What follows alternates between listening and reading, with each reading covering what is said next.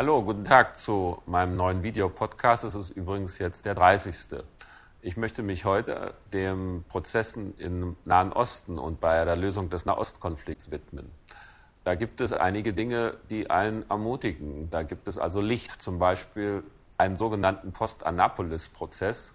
Am 27. November letzten Jahres gab es die äh, Annapolis-Konferenz, auch ein Zeichen dafür, dass die Vereinigten Staaten und der amerikanische Präsident sich wieder aktiv in den Nahostprozess einschalten und sogar die Äußerung von dem amerikanischen Präsidenten, dass er gerne bis Ende dieses Jahres ein Ergebnis haben will. Er will sozusagen seine Amtszeit noch krönen mit einem Friedensschluss im Nahen Osten. Und es gibt konkrete Gespräche, zum Beispiel in diesem 6 plus 6 Format, geleitet von Frau Livni und Herrn Corey, wo es um die Fragen von Grenzen, von Flüchtlingen, von Wasser und äh, Energieversorgung, also ganz wichtige Dinge geht.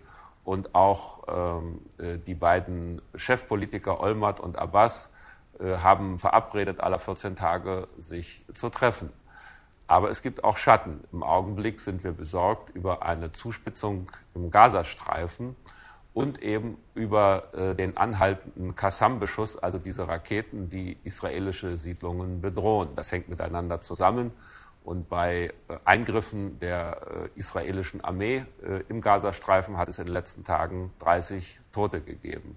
Und es gibt das Problem, was von palästinensischen Politikern immer wieder angesprochen wird, dass eben Israel weiter Siedlungstätigkeiten macht, obwohl das genau in der Roadmap in diesem Friedensplan steht, dass dieses nicht möglich ist. Wie muss man das verstehen, dieses Nebeneinander von Licht und Schatten?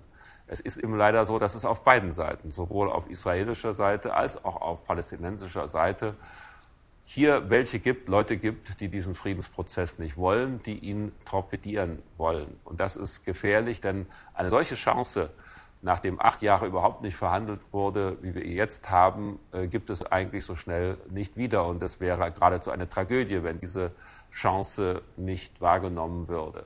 Deswegen muss die Forderung an die palästinensische Seite vor allen Dingen lauten, Entwaffnung der Milizen und vor allen Dingen Ende des Kassam-Beschusses. In der letzten Zeit sind praktisch 120 Raketen äh, pro Woche abgefeuert worden. Und das ist völlig klar, äh, dass das nicht nur gegen die Roadmap versteht, sondern dass das eine Eskalation zur Folge haben muss. Der Appell an die israelische Seite von uns lautet Einstellung der Siedlungsaktivitäten, aber auch keine überzogenen Reaktionen, die auch gar nichts nützen im Gazastreifen. Wir alle haben gestern die Bilder gesehen, dass mehrere hunderttausend Palästinenser durch die eingerissenen Zäune äh, an der Grenze zwischen Gazastreifen und Ägypten rübergegangen sind, um sich mit dem Nötigsten zu versorgen. Es hat also keinen Sinn, so eine Art kollektive Bestrafung zu machen. Gute Ermahnungen sind ja äh, immer dann überzeugender, wenn man auch selbst etwas Konstruktives beiträgt. Die Bundesregierung tut das. Wir äh, helfen vor allen Dingen bei der humanitären Lage vor Ort, äh, machen viel in der Wasserversorgung von Gaza. Wir versuchen auch im Westjordanland die Situation der Menschen zu verbessern mit einem äh, Industriepark in Jenin, wo 10.000 Arbeitsplätze entstehen sollen. Wir versuchen auch, die Sicherheitskräfte besser auszurüsten, etwa der Palästinenser durch Hilfen bei der Ausrüstung der Polizei. Und politisch konzentriert sich die Arbeit von Außenminister Steinmeier vor allen Dingen darauf, die arabischen Länder einzubeziehen in den Verhandlungsprozess. Vor wenigen Tagen, am 17. Januar, hat es wieder hier in Berlin ein Gespräch mit dem syrischen Außenminister gegeben. Und das ist nicht ganz unwichtig, denn Syrien war in Annapolis vertreten bei dieser wichtigen Konferenz. Und Syrien wird den nächsten Gipfel der Arabischen Liga ausrüsten in Damaskus im März hat also äh, neben der ohnehin vorhandenen Rolle hier in der Region auch eine wichtige Rolle jetzt in diesem Friedensprozess. Also insofern haben wir ein gutes Recht zu sagen, bei all dem, was sie auch beitragen, haben wir dann auch das Recht zu sagen, die Radikalen dürfen sich nicht durchsetzen, diejenigen, die diesen Friedensprozess, gerade wo er erste Früchte zu tragen scheint, kaputt machen wollen.